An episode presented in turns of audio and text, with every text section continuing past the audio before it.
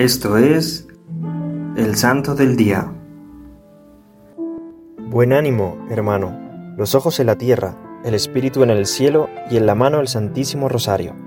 Solía decir San Félix de Cantalicio, capuchino místico cuya fiesta celebramos el día de hoy.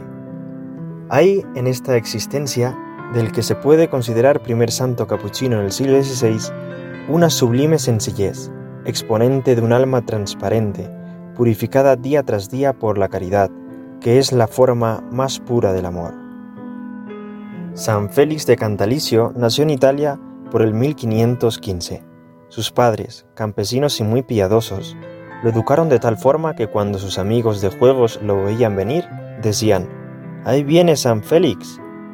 A los 12 años se puso a trabajar en la casa de un rico propietario que lo puso de pastor y luego como cultivador. Poco a poco fue aprendiendo a meditar y a alcanzar un alto grado de contemplación. Todas las criaturas pueden llevarnos a Dios, con tal de que sepamos mirarlas con ojos sencillos, dijo una vez el santo a un religioso que le preguntó cómo hacía para vivir en presencia de Dios en medio del trabajo y otras distracciones. Cierto día que estaba arando, su jefe se acercó a él. Los animales asustados derribaron a Félix y el arado le pasó por encima, pero el santo se levantó ileso es así que se decidió y pidió ser admitido como hermano lego en el convento capuchino de Città Ducale. Siempre pedía que le redoblaran las penitencias, mortificaciones y que se le tratase con mayor severidad. Estaba persuadido que todos eran mejor que él, pero sus hermanos lo llamaban el santo.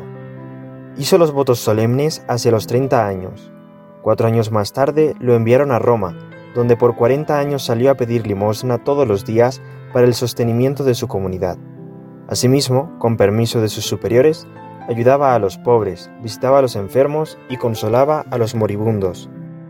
Siempre andaba muy alegre y ante la injuria respondía diciendo, Voy a pedir a Dios que te haga un santo.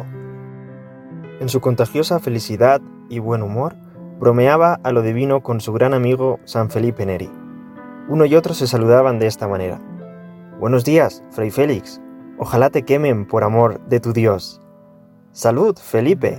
Ojalá te apaleen y te descuarticen en el nombre de Cristo. Estaba rezando un día cuando la imagen de la Virgen puso al niño en los brazos de Fray Félix.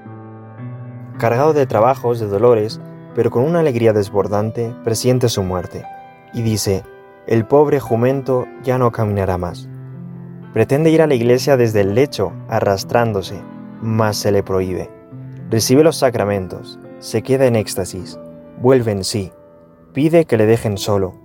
Los frailes le preguntan, ¿qué ves? Y él responde, veo a mi señora rodeada de ángeles que vienen a llevar mi alma al paraíso. Sin haber entrado en agonía, muere el 18 de mayo de 1587, a los 72 años de edad. Toda la ciudad corre al convento para besar el cadáver del santo lego y obtener reliquias. El Papa Sixto V, que testificaba 18 milagros, quiso beatificar a Fray Félix, pero no tuvo tiempo. Es Paulo V quien inicia el proceso de beatificación que solemnemente será verificado por Urbano VIII.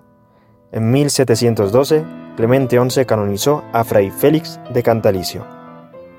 He aquí una vida colmada hasta los bordes de santa simplicidad, una vida clara y sencilla, alegre por sacrificada, sublime por humilde, la vida de un lego capuchino del siglo XVI, cuyo perfume llega hasta nuestros días con la fragancia de las más puras esencias de la virtud.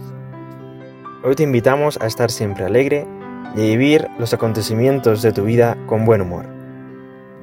He aquí una oración. Oh dulce amor, Jesús, sobre todo amor, escríbeme en el corazón cuánto me amaste. Jesús, tú me creaste para que yo te amase. Jesús, Jesús, Jesús. Toma mi corazón y no me lo devuelvas. Amén. Servidores Amoris Christi, Movimiento Amoris Mater. Haz todo con amor.